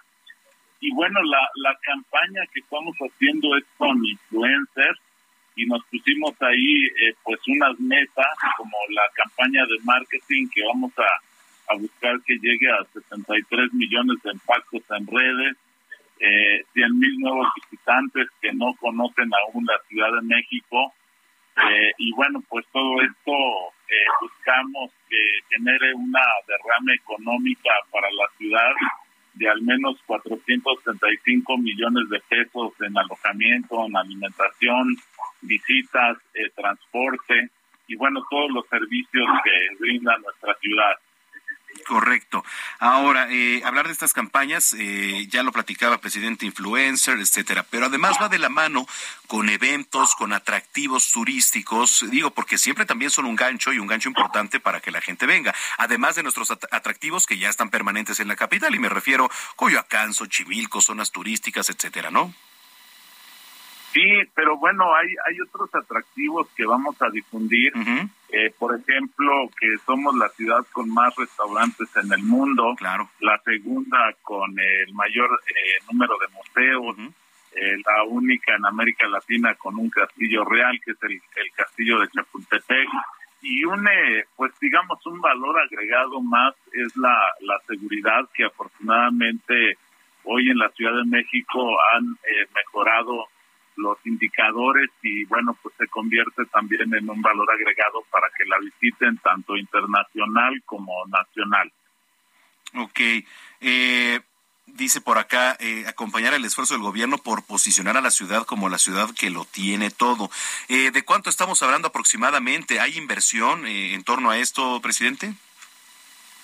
Bueno, sí, eh, más que inversión, eh, lo que estamos eh, buscando pues es que se genere esta campaña con los influencers, aprovechando las redes sociales. Y bueno, ya mencionábamos que nos pusimos ahí una meta de llegar a 73 millones de impactos en redes. Y aquí hablamos tanto nacional como internacionalmente. Y de esto, bueno, buscamos que, que se conviertan en 100 mil eh, nuevos visitantes y se genere una derrama económica de mínimo 465 millones de pesos. Obviamente esto es solo de nuestra campaña, más lo que sume también eh, las campañas adicionales que está realizando el gobierno de la Ciudad de México. Correcto. Eh, desde Coparmex, presidente, ¿cómo se ve a las pequeñas, a las medianas empresas? Digo, la pandemia fue un golpe durísimo, poco a poco se han ido reactivando. ¿Cómo ve el panorama en general? Bueno, hoy eh, se mencionaba en la conferencia de prensa que vamos más o menos al 80% de la recuperación en la Ciudad de México, hablando de economía, hablando de empleo. También comentábamos que a diferencia de otras ciudades donde pues hay industria de gran calado como la automotriz, la manufactura, eh, la recuperación fue más rápida pero en la Ciudad de México, como sabemos, más del 95% de las empresas actualmente son pymes, eh, son servicios de turismo, eh, comercio, y por eso ha sido más lento, porque sí hubo pues eh, más o menos un 20%, que es lo que resta, de recuperación de empresas que cerraron definitivamente, que ya no tuvieron el capital para o no han tenido el capital para poder este reactivarse y ahí hemos estado trabajando también en un convenio que hicimos con, Nacional Financiera y Bancomex buscando que, estos créditos lleguen realmente a quien los necesita. Correcto. Bueno, pues, ¿cuándo inicia esta campaña? Eh, esta campaña, de hecho, ya la, la iniciamos hace algunos meses incluye ahí eh, un hermanamiento que estamos haciendo con varios estados, como es Guerrero, como eh, Veracruz. Ya se visitaron ahí este, algunas ciudades como Tasco, en este momento se está visitando Veracruz, incluso también incluye algunas visitas internacionales como estamos ahí coordinando con la Embajada de Colombia, de Panamá, de Argentina, de Brasil, entre otras. Bueno, pues vamos a estar pendientes. Eh, presidente, le agradezco mucho que nos haya tomado la comunicación y, y si lo permite, pues estar en contacto. El agradecido soy yo y estoy a tus órdenes. Muchas gracias por el espacio. Gracias, Armando Zúñiga, presidente de Coparmex aquí en la Ciudad de México. Cuando son las siete de la noche, ya con nueve minutos, vamos con un resumen de noticias de lo más importante generado hasta el momento. Bueno, eh, en unos minutos le voy a dar el resumen porque también lo invito a participar en nuestras redes sociales. Eh, antes de la pausa me estaban preguntando que eh, el Día del Peatón, que hay muchos irresponsables que cruzan por las calles y por eso generan accidentes. Sí, sí, evidentemente. Mire, ahorita vamos a dar una retroalimentación aquí para la, gente que nos está preguntando. Vamos a dar una retroalimentación e incluso vamos a tener a un experto en movilidad para que nos abunde del tema. Pero ahora sí, vamos con lo más importante generado al momento. Le platico que la señora Mónica Amaya, esposa de uno de los mineros atrapados en una mina de Coahuila, declaró en entrevista que continúa con la esperanza de que su marido siga con vida. Esperanza que mantiene junto con sus tres hijos menores de edad. Aseguró que su esposo extraía carbón en la mina del Pinabete, en donde estaba en su segundo día de trabajo en este pozo cuando ocurrió la inundación que ocasionó el derrumbe en la mina El Pinabete, desde, bueno, donde están atrapados 10 trabajadores. y me avisan que hubo un accidente en, en los pozos donde andaba él. Pero como había una semana antes andaba en otros pozos, él ahí apenas tenía su segundo día, le decía yo, no es cierto, él, o sea, él ya cambió de trabajo, esperanza de que fuera sido en el pozo anterior en el que andaba él trabajando. No, pues he tratado de, pues, mantenerlos en fe también de que él va a regresar con nosotros y ellos también me dan ánimo diciéndome que pues estamos esperando ese milagro. Le platico que la tarde de este miércoles fue asesinado Guillermo Mendoza Suárez, hijo del presidente municipal de Celaya, Guanajuato, Javier Mendoza Márquez. El hijo del alcalde fue atacado a balazos por un sujeto que viajaba a bordo de una motocicleta. La Secretaría de Salud reportó 9.898 nuevos casos de COVID-19 en las últimas 24 horas en nuestro país. Los fallecidos a consecuencia de esta enfermedad en el último día fueron 73, por lo que los índices de contagios y muertes presentan un leve descenso. Esto lo indicó la Secretaría de Salud. Los casos activos estimados son 62.067. La Secretaría de Gestión Integral de Riesgos y Protección Civil en la capital confirmó la localización de tres tomas clandestinas de combustible en la alcaldía Iztacalco, las cuales ya fueron inhabilitadas por personal de Pemex, quienes descartaron que existiera algún riesgo por estas tomas clandestinas. Luis Vizcaíno, exdirector jurídico y de gobierno de la alcaldía Benito Juárez, obtuvo una suspensión definitiva que impide a la Fiscalía de la capital exponer el calificativo cártel inmobiliario en su proceso penal. El exfuncionario fue vinculado a proceso por el delito de enriquecimiento ilícito. La institución ambiental Global Forest Watch, en conjunto con la Universidad de Maryland, publicaron un estudio donde alertaron por qué los incendios forestales se duplicaron en los últimos 20 años, hecho que lamentaron porque los bosques son el medio y el mejor medio de defensa contra el cambio climático. Le platico que autoridades de la India desestimaron un caso de violación bajo el argumento de que la víctima tenía un vestido sexualmente provocativo. El tribunal usó unas fotos de la víctima tomadas y publicadas el mismo día del ataque para afirmar que el vestido que usaba fue la causa del ataque. El agresor es un escritor y un activista de la India identificado como Sivik Chandran, quien logró salir bajo fianza y seguirá su proceso en libertad. El Centro Europeo para el Control y la Prevención de Enfermedades advirtió que mientras haya grupos de población no vacunados o insuficientemente vacunados en los países europeos y no se erradique la polio a nivel mundial, sigue existiendo el riesgo de que el virus se reintroduzca en Europa. Este año a nivel mundial suman 19 casos de polio por poliovirus salvaje tipo 1 y 223 casos por poliovirus circulante derivado de la vacuna. Le platico también que el director general de la Organización Mundial de la Salud, Tedros Adhanom, informó que las muertes por coronavirus han aumentado en un 35% a nivel mundial en las últimas cuatro semanas. Agregó que en la última semana, 15 mil personas de todo el mundo perdieron la vida por culpa del COVID-19, lo que calificó como inaceptable. Este miércoles, el Ministerio de Defensa chino informó que soldados van a viajar a Rusia para participar en unas maniobras militares conjuntas dirigidas por Rusia y en las que participarán India, Bielorrusia, Mongolia, Tayikistán y también otros países. En un comunicado dijo que su participación en las maniobras conjuntas es ajena a la actual situación internacional y regional. Vamos a comenzar un recorrido por las calles de la Ciudad de México. Javier Ruiz, comienzo contigo, adelante. Gracias, Manuel. ¿Qué tal? Excelente tarde. Y ya un poco nublada la zona centro de la Ciudad de México. No se descarta que en los próximos minutos comience a llover. En cuestiones de vialidad, recorrimos hace unos momentos la avenida Doctor Río de la Loza. El avance, pues ya realmente complicado, Manuel, a pesar de que pues en algunos eh, puntos todas son vacaciones. Pues eh, aquí se nota pues sí la carga vehicular intensa también, eso a que muchos usuarios utilizan pues eh, de manera no coloquial pues esta, este medio de transporte porque el metro no, no da servicio y esto está provocando que se avance lento desde la zona del eje central, desde Valderas y esto en dirección hacia la avenida Congreso de la Unión, prácticamente en todo el trayecto, en ambos bloques, pues el avance es complicado, no está de más utilizar el eje 2 sur, también presenta carga vehicular, pero el avance es un poco más aceptable. La calzada San Antonio Ross presenta carga vehicular, pero llegando al eje 3 sur, que el avance es lento para continuar al viaducto Miguel Alemán. Será cuestión de superar la zona del viaducto para que el avance mejore en dirección hacia Tlalpan. En el sentido opuesto, en general, el avance sí es constante, únicamente moderar la velocidad. De momento, Manuel, este es el reporte que tenemos. Gracias, Javier. Estamos atentos, hasta luego. Hasta luego, estamos pendientes. Daniel Magaña, ¿en dónde te encuentras?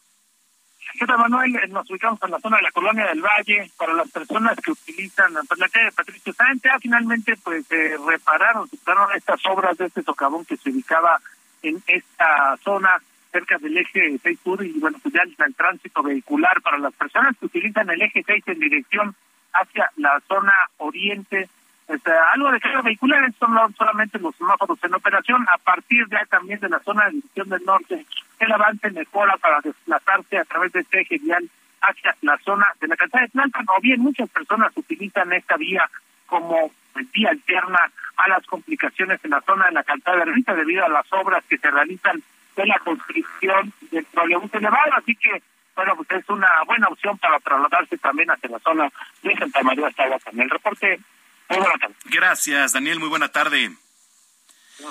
Seguimos atentos. Finalizamos contigo, Gerardo Galicia. ¿Dónde andas?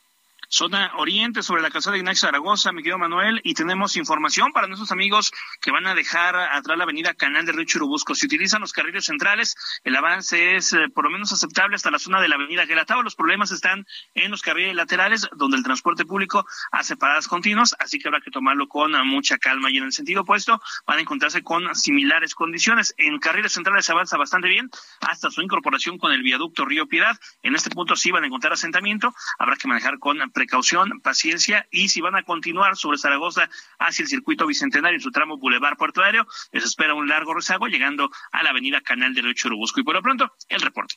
Gracias, Gerardo Galicia. Hasta luego. Hasta luego, las 7 de la noche ya con 18 minutos en el tiempo del centro. Ken Salazar, embajador de Estados Unidos en México, reveló que el gobierno comandado por Joe Biden incluyó a Zacatecas, y cómo no, si Zacatecas lleva desde principios de año con una ola de violencia imparable. Recuerda las provocaciones que había eh, este, frente a Palacio de Gobierno, en donde dejaban cadáveres, en donde prácticamente todos los días reportaban personas fallecidas a causa del crimen organizado. Bueno, pues esta entidad ya se incluyó en la lista negra de viajes, por lo que bueno, ahora emitió una alerta roja para que los ciudadanos estadounidenses eviten a toda costa viajar a esta entidad que vive una ola de violencia de verdad ocasionada, pues por quien más, por el crimen organizado, ¿no? Por el crimen organizado, que está operando, pero a sus anchas, mire. Tras la inclusión de Zacatecas, ya son las seis las entidades mexicanas que están actualmente en la lista negra de Estados Unidos. Ahí le va. Está Colima, Guerrero, Michoacán, Sinaloa, Tamaulipas, y le digo, ahora por último, Zacatecas, que por ahí ya yo le incluiría a otros estados que sí lo están, pero no están, digamos, en esta lista negra en color rojo, sino que están en un color naranja, diciendo, bueno, a ver, reconsideren si es que van a viajar ahí, ¿vale? Esa es una. Y luego el presidente López Obrador insiste en que la estrategia de seguridad de abrazos no balazos es efectiva y por lo tanto, bueno, pues continúa siendo, dice, el camino para la pacificación, aunque dice que no le gusta a sus adversarios. A ver, eh, yo le decía, ¿no? Ayer al presidente, eso vaya y dígale, señor presidente, a las familias de las víctimas que asesinaron cruelmente. O sea, y, realmente no encuentro las palabras para describir que, cómo asesinaron a personas inocentes, a civiles, ¿no? Estos comandos, de verdad es terrible, terrible lo que ocurre, pero bueno, él sigue diciendo, no, vamos a abrazarlos, vamos a acusarlos con sus mamás, con las abuelitas, argumentando que va a continuar este plan de seguridad porque dice que está dando resultados. Yo no sé en dónde, pero dice que está dando resultados y disminuye el índice delictivo en nuestro país. ¿Qué opina, eh? ¿Qué opina acerca de esto? Usted tiene la mejor opinión. Asegura que la estrategia de abrazos no balazos ataca las causas de la delincuencia y va a mejorar las condiciones de vida sin empobrecer al pueblo y por lo tanto dije, dice que no le tiembla la mano. Pues si no le temblara la mano, creo que el lema sería diferente, ¿no? Vamos a escuchar parte de lo que dijo el presidente. No es nada más eh, pues el tener los elementos suficientes, las eh, leyes severas, las amenazas de mano dura, no me va a temblar la mano. No, es, aunque no les guste, abrazos, no balazos. Es más inteligencia que fuerza. ¿Qué tal? En la línea telefónica me da mucho gusto saludar a Yuriria Rodríguez, doctora en Ciencias Penales y Política Criminal, especialista en terrorismo. Doctora, gusto saludarla. ¿Cómo está? Buenas noches. Hola, ¿qué tal? Muy buenas noches, Manuel. Aquí a tus órdenes. Saludos a todo tu auditorio. Gracias. ¿Qué le parecen las palabras del presidente Andrés Manuel López Obrador frente a lo que ha estado ocurriendo en el país? Pues que ni siquiera son lógicas porque habla de que entonces prevalecerá la inteligencia y nada más que quiero comentar que si se refiere a inteligencia estratégica o a inteligencia para investigación de crímenes, pues no está funcionando. Hoy mismo Celaya amanece con más muertos, sí, entre entre otros está el hijo del alcalde y uno de los escoltas de, de, los anteriores alcaldes. Entonces, bueno, yo no sé qué, qué más quiere además del el, el reguero de sangre que ha habido la semana anterior y las muestras de ataques directos a civiles. Y además, no ha habido ni siquiera palabras de aliento por parte del presidente hacia las familias, sino una política en donde dice que ha sido promoción para el crimen organizado, etcétera. Digo, eh, sabemos, y por lo que he estado leyendo en diversos artículos, que sí han sido eventos, eh, pues, separados, pero bueno, esto no quiere decir absolutamente nada, ¿no? La violencia sigue aumentando y creo que los números en materia de homicidios van en, en aumento. Claro, eh, eh, eh, bueno, eso de separados también es relativo, Manuel, porque lo que lo que vimos en los días anteriores, tanto en en, en, perdón, en Irapuato, como en Jalisco, como en Tijuana, como en Ciudad Juárez, estaban perfectamente calendarizados, sí, perfectamente organizados, ordenados. Yo te puedo decir que hasta timeados, como dicen vulgarmente, ¿no? Cronometrados con reloj y lo que vi con los videos es que bajaban los comandos específicamente a atacar civiles y regresaban a, su automóvil para huir. Eso fue lo que vimos. Entonces, si eso no es terrorismo según cualquier artículo de cualquier código penal en el mundo, yo no sé qué va a ser. Sí, totalmente, totalmente de acuerdo. Eh, estos hechos delictivos de la semana pasada, de, del fin de semana, evidentemente, bueno, pues fueron por parte del crimen organizado. ¿Qué lectura se da ya a nivel de lo que hicieron? ¿Se están reacomodando eh, o, qué lectura le da desde su experiencia, doctora? Así es, Manuel. Bueno, es que el reacomodo eh, es profundo. Lo que está ocurriendo ahorita es el cambio de un producto que ahora es el pentanilo por otro que estaba a la demanda, que era la heroína de alquitrán negro, que era una heroína creada por los mexicanos, más barata, más potente, y ahora llega el fentanilo, pero requiere de un precursor chino, entonces lo que se está peleando ahora, Manuel, si puedes ver, son las rutas, otra vez los trasiegos, pero como tienes que ir a gran velocidad y llevarlo de un extremo a otro, las rutas están, se están volviendo encarnizadas, feroces mucho más violentas que antes. Ya no es una cosa de, plazas, de territorios, de, de tú respeta el mío, yo respeto. No, aquí es quién llega primero a entregar la droga y la verdad es que eh, estamos viendo cuestiones lamentables por ese ese tema de transitar hacia otro producto eh, ilícito. Oiga, doctora, eh, no se vaya, vamos rapidísimo a la pausa y si me lo permite regresamos con usted para cerrar el tema, ¿sí? Claro que sí. Gracias. Está usted en las noticias de la tarde, no le cambia, ya volvemos.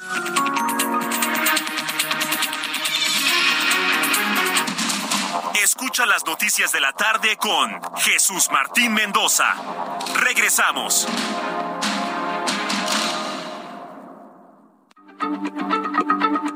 Heraldo Radio, la H se lee, se comparte, se ve y ahora también se escucha.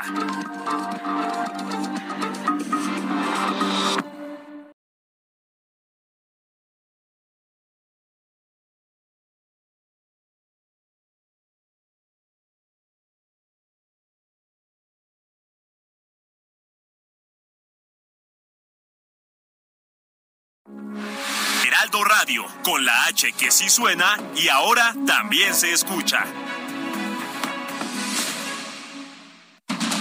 Continúa Heraldo Noticias de la tarde con Jesús Martín Mendoza.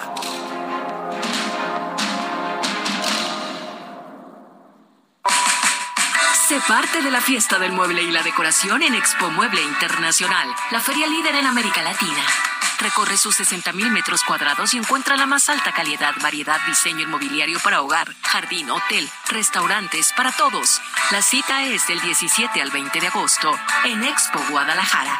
Regístrate sin costo en www.expomuebleinternacional.com.mx. Guadalajara, moda en mueble.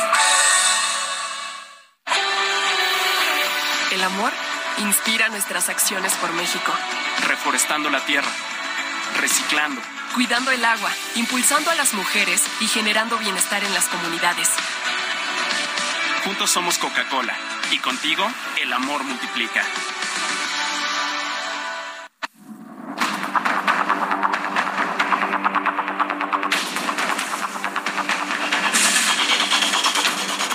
Son las 7 de la noche con 31 minutos en el tiempo del centro del país. Gracias, entramos de lleno a la recta final aquí en este espacio que son las noticias de la tarde. Antes de la pausa estábamos platicando y lo seguimos haciendo con la doctora Yuridia Rodríguez, es doctora en ciencias penales y política criminal y especialista en terrorismo. Doctora, eh, hoy se llevó a cabo eh, una reunión de seguridad del Gabinete de Seguridad en donde incluso la secretaria Rosa Isela Rodríguez pues llegó a prisa corriendo. Eh, se sientan a debatir qué es lo que se debería poner en esta mesa. Pues sí, pero, pero yo lo que pienso que uno de los temas a debate debe ser reconocer el fenómeno de terrorismo y comenzar a descentralizar la seguridad, no al revés. A mí me parece que este llamado es más bien para avisarles cómo viene ya eh, pues el nuevo decreto de centralizar todo bajo la Sedena, ¿no? Lo cual me parece una cuestión de lo más errática y eh, absurda en el contexto en el que nos encontramos, Manuel. De verdad, eh, me parece que es como llamarles para, vamos a ajustar algunos detalles, eh, vamos a militarizar aún más al país, esto de esto se trata, incluso podemos utilizarlo de pretexto para que digan, bueno, se necesita fuerza, allá va la fuerza pero va a ser a mi manera, ¿no? Como diría aquella canción. Y eso sí me preocupa porque no se trata eh, de eh, violar el Estado de Derecho, de violentar aún más nuestras escasas libertades, ¿no?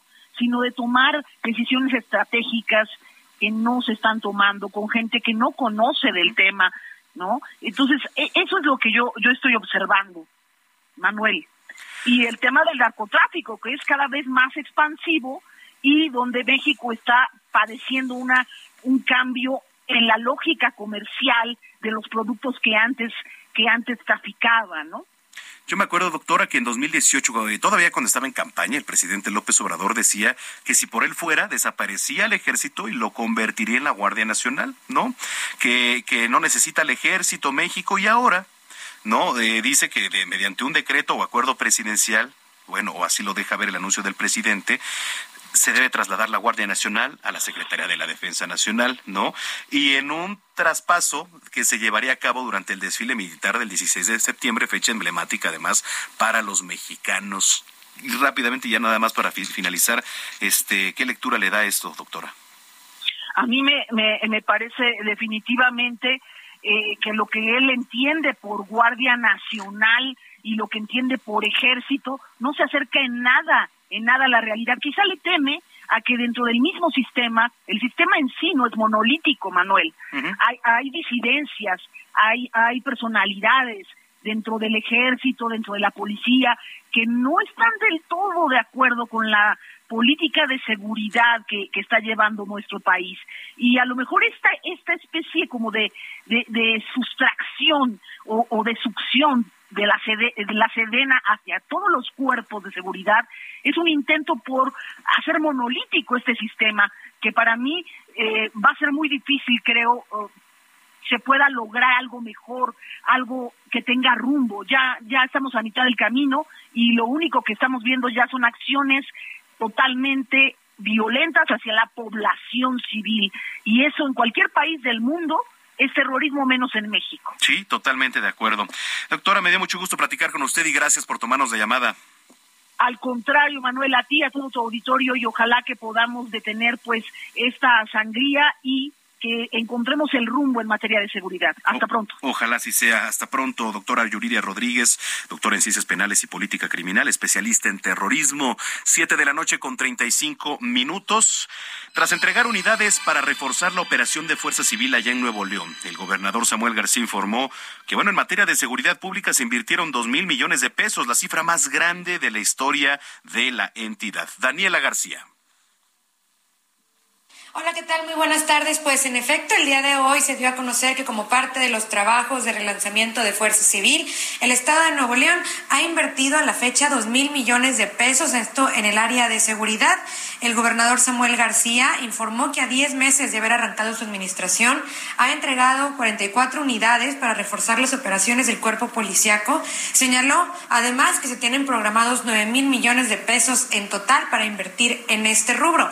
Específicamente, explicó que se invirtió en los policías, en mejorar sus sueldos, bonos, prestaciones, gimnasios, guarderías, créditos, alimento, mejor comida, más nutritiva y mejores dormitorios. Además detalló que se están construyendo 16 nuevos destacamentos, además del que ya se está construyendo en Cerralbo junto al regimiento motorizado del ejército y otro en el puente Colombia que lleva un avance del 40%.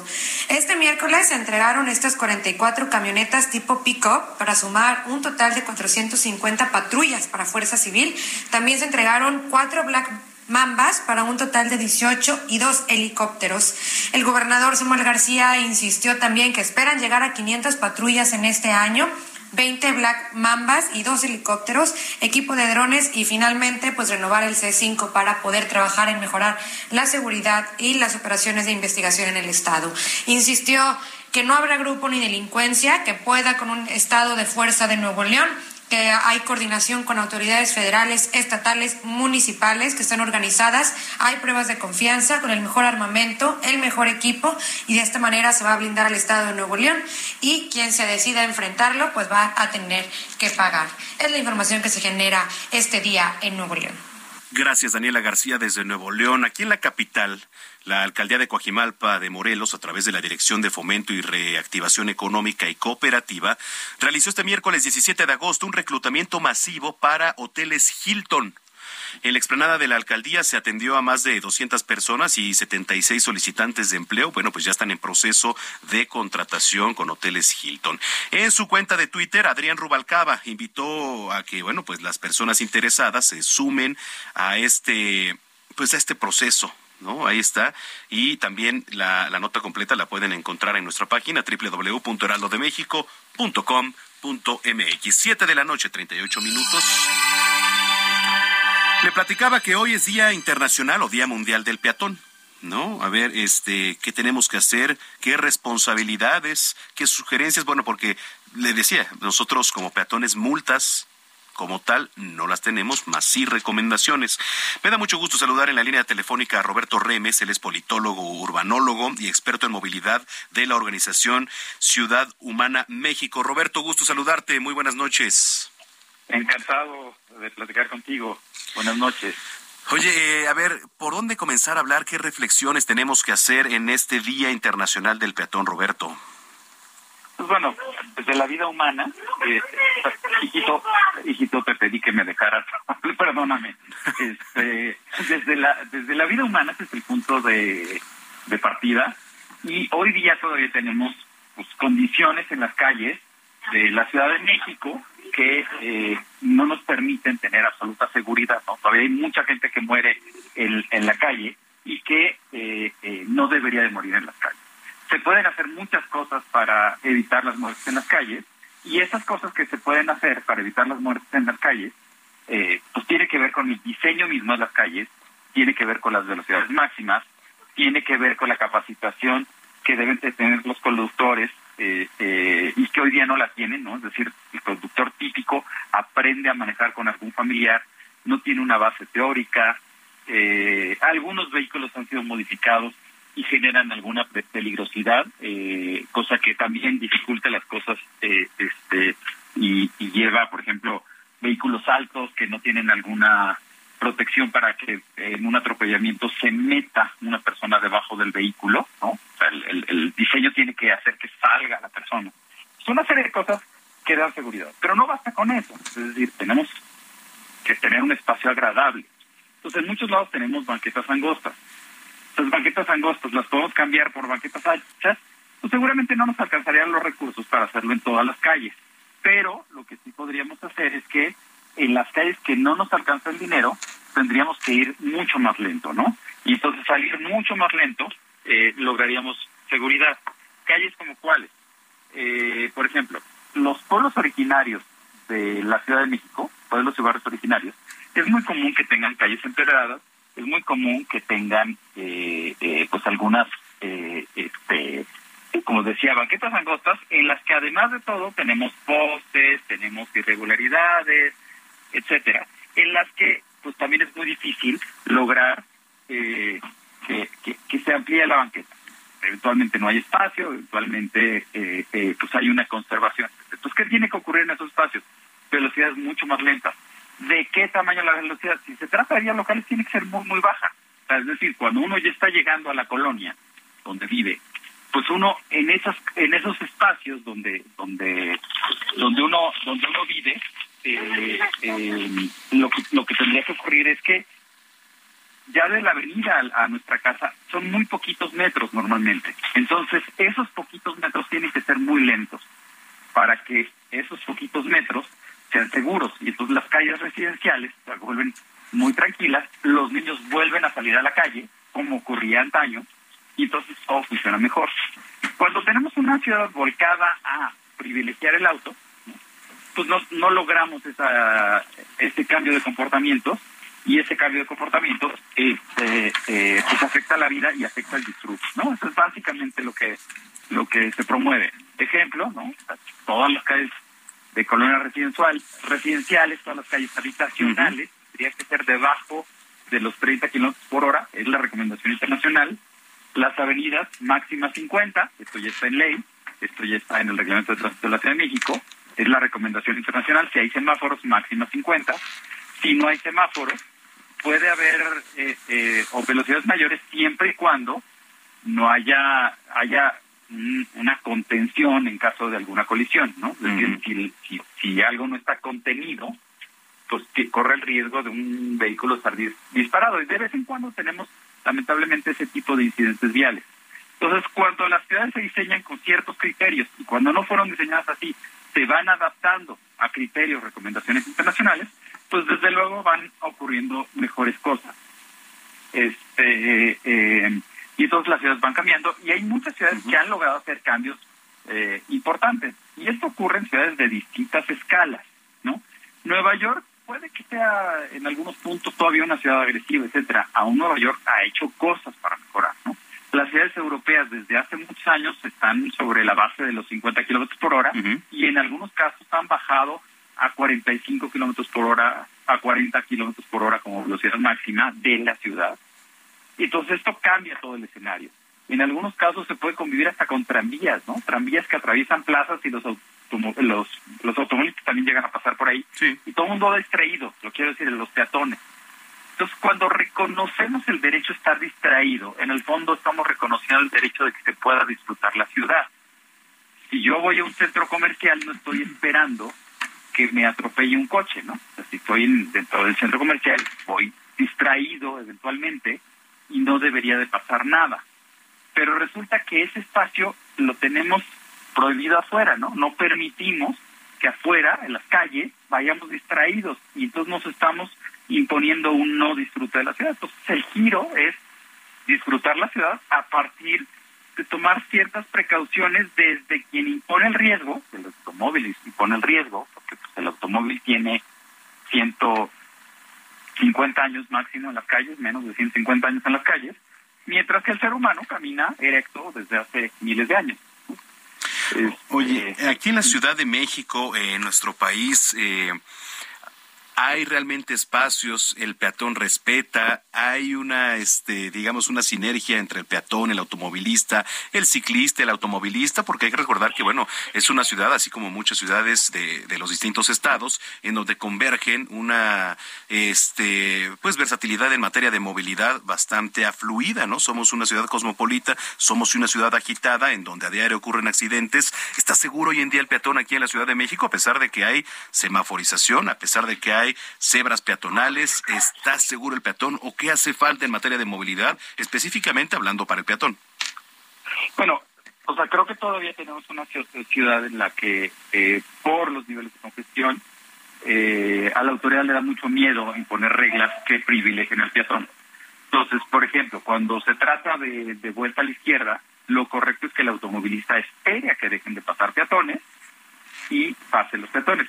Pero ¿qué hemos hecho. Pues, por ejemplo, en la programación de semáforos se da una ventanita de unos 10, 12 segundos para que crucen eh, las y los peatones y luego le doy la vuelta a la izquierda o a la derecha al, al vehículo. El problema es que luego el tiempo no es suficiente, no son tiempos acordes a las recomendaciones internacionales, que es algo así como dos segundos por metro lineal, y, y este y no estamos construyendo una actitud de ceder el paso. Los automovilistas deberían de ceder el paso siempre en intersecciones no semaforizadas, siempre en giros a la izquierda o a la derecha. Entonces ese tipo de cuestiones no las hemos construido eh, y al mismo tiempo es la mayoría de la gente, eso me incluye a mí, aprendimos con un familiar, aprendimos con, con algún amigo y no aprendimos una base teórica, no aprendimos este después de, de, de, meses de práctica, incluso hoy día podríamos practicar eventualmente en simuladores, en donde se vaya ganando pues sí, mucho mucho conocimiento teórico práctico que no que no hay en las calles, ¿no? Correcto. esta mañana usé la bicicleta, me pasó rozando un taxista, ¿no? Le, le le reclamé, pero no entiende el reclamo, ¿no? Porque no tenemos socializado el, tema de que yo tenía derecho a estar en mi carril y él me aventó el taxi y me pasó rozando, ¿no? En algún otro punto, este, hace unos días estuve cerca de que me atropellaran, yo no tenía semáforo. O sea, si los peatones no tienen semáforo en todas las intersecciones, sí, claro. ¿por qué tienen que estar torciendo el cuello? ¿no? Este, nos, nos ha parecido históricamente correcto que estemos torciendo el cuello para ver dónde está el semáforo de los coches pues si no tenemos semáforo peatonal, entonces la prioridad es del peatón y el coche tiene que aguantar. Totalmente. Oye, Roberto, este, pues te agradezco mucho que hayas platicado con nosotros, agradezco mucho la comunicación y si lo permites, pues estar en contacto. Claro que sí, cuando guste.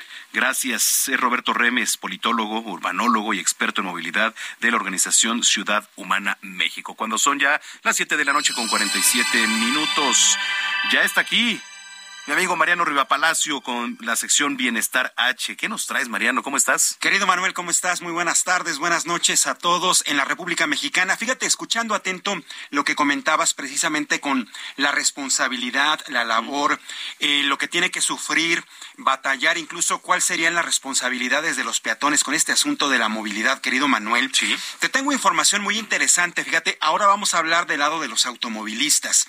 ¿Sabías que en la zona metropolitana del Valle de México el número de vehículos creció en promedio 600%. El número de automóviles. Exactamente, de cualquier tipo. Cualquier vehículo automotor en los últimos 12 años creció en la zona metropolitana del Valle de México más del 600%. Para que nos demos una idea, según datos del INEGI, Ecatepec es el municipio donde el crecimiento fue mayor en cantidad. Pasó de 147 mil vehículos a más de un millón cuarenta y dos mil unidades. Por su parte, Ciudad de Zahualcoyot a más de 800 mil en el conteo más reciente.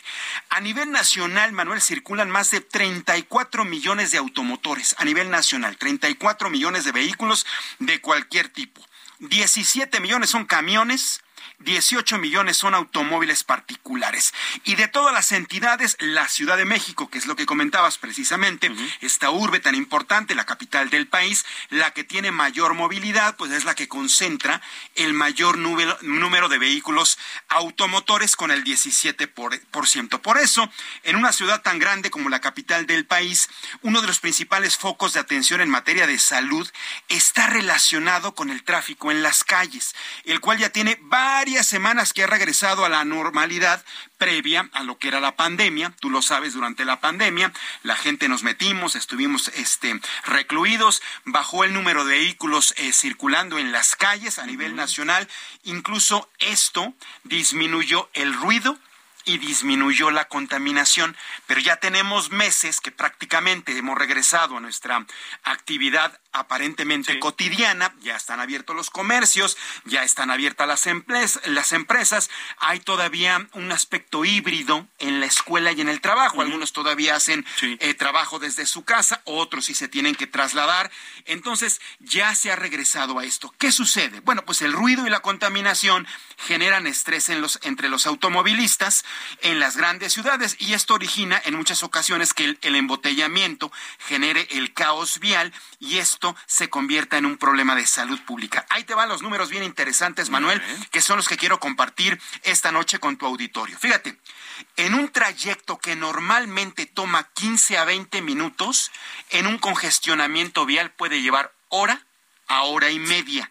¿Estás de acuerdo, no? De acuerdo. De repente, sin congestionamiento vial, te puedes trasladar del sur de la Ciudad de México al centro en 15 minutos. Sin problema. Sin problema. Pero con un con congestionamiento nos vamos a 70, 60, 70 hasta 90 minutos. Según datos del Instituto Mexicano para la Competitividad, la zona metropolitana del Valle de México, Manuel, es la más congestionada del país. Ahí te va. un automovilista invierte hasta 384 horas, el equivalente a 16 días completos al año atorado en un congestionamiento vial o diferentes congestionamientos viales a lo largo del año. Fíjate, 386 horas en tu vehículo, Manuel. ¿Qué harías estando afuera de tu coche? Es más de un año.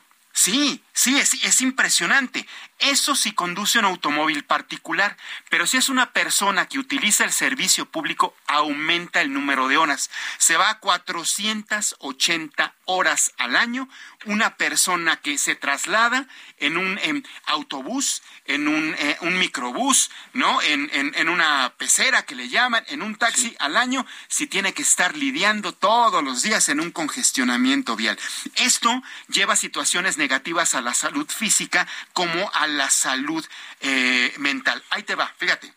Se ha detectado que una persona que permanece tanto tiempo en su vehículo al año en un congestionamiento vial va a padecer problemas cardíacos, de respiración, gastritis, depresión, colon irritable porque la gente se enoja, se va mucho del, enojo, se va al colon, se inflama el colon y empiezan los, los problemas de gastritis, hipertensión, aunque no sea permanente, a la gente se le puede llegar a subir la presión arterial, Manuel, dos, tres, cuatro horas.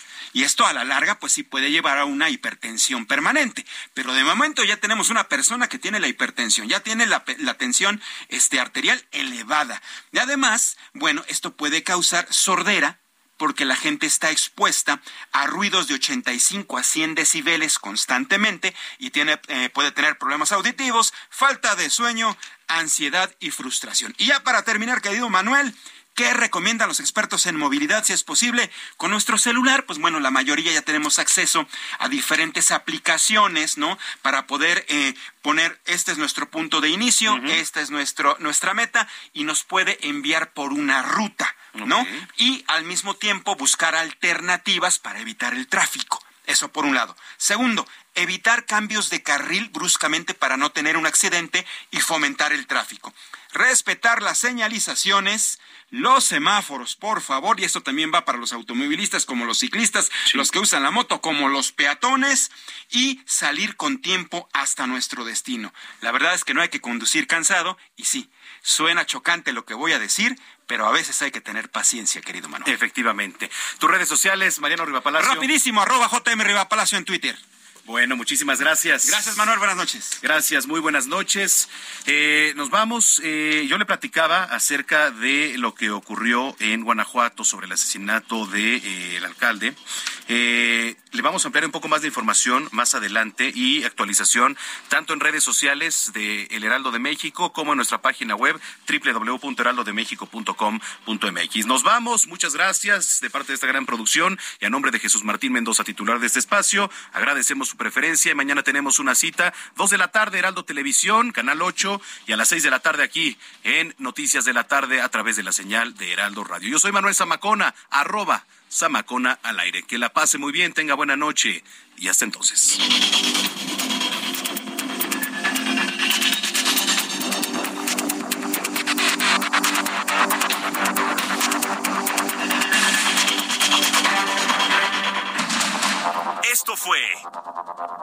Heraldo Noticias de la tarde con Jesús Martín Mendoza.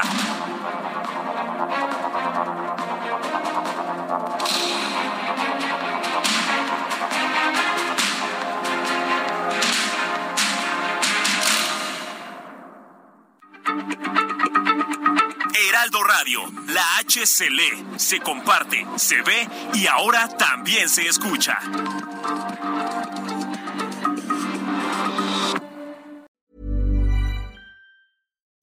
When you make decisions for your company, you look for the no-brainers. If you have a lot of mailing to do, stamps.com is the ultimate no-brainer. Use the stamps.com mobile app to mail everything you need to keep your business running with up to 89% off USPS and UPS. Make the same no-brainer decision as over 1 million other businesses with stamps.com. Use code PROGRAM for a special offer. That's stamps.com, code PROGRAM.